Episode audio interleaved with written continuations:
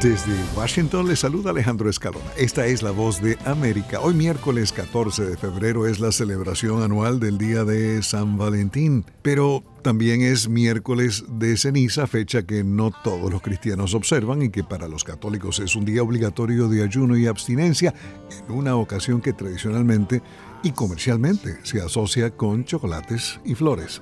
El tema de las flores es interesante porque la patrulla fronteriza y de aduanas de Estados Unidos dice que el 90% de las flores recién cortadas disponibles a la venta en Estados Unidos para hoy día de San Valentín llegan desde América del Sur al Aeropuerto Internacional de Miami. De acuerdo a Bianca Cargo, las flores llegan desde Colombia y Ecuador en cientos de vuelos a Miami en su recorrido a floristerías y supermercados en todo Estados Unidos y Canadá.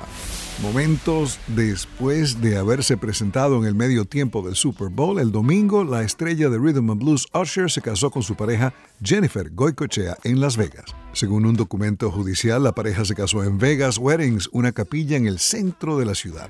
Ronald Joseph Pokrica, un artista que ha estado organizando bodas con temática de Elvis desde los años 90 y que se hace llamar Ron de Car, ofició la ceremonia.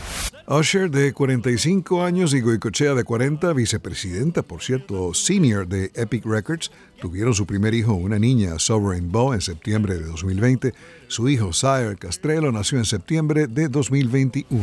El primero de marzo, nueve días antes de la entrega del Oscar, se estrena la segunda parte de Dune del director quebequense Denis Villeneuve. La película incluye en su elenco a Timothy Chalamet, Austin Butler, Zendaya, Florence Pugh, Josh Brolin, Stellan Skarsgård, Christopher Walken, Charlotte Rampling, Rebecca Ferguson y Javier Bardem.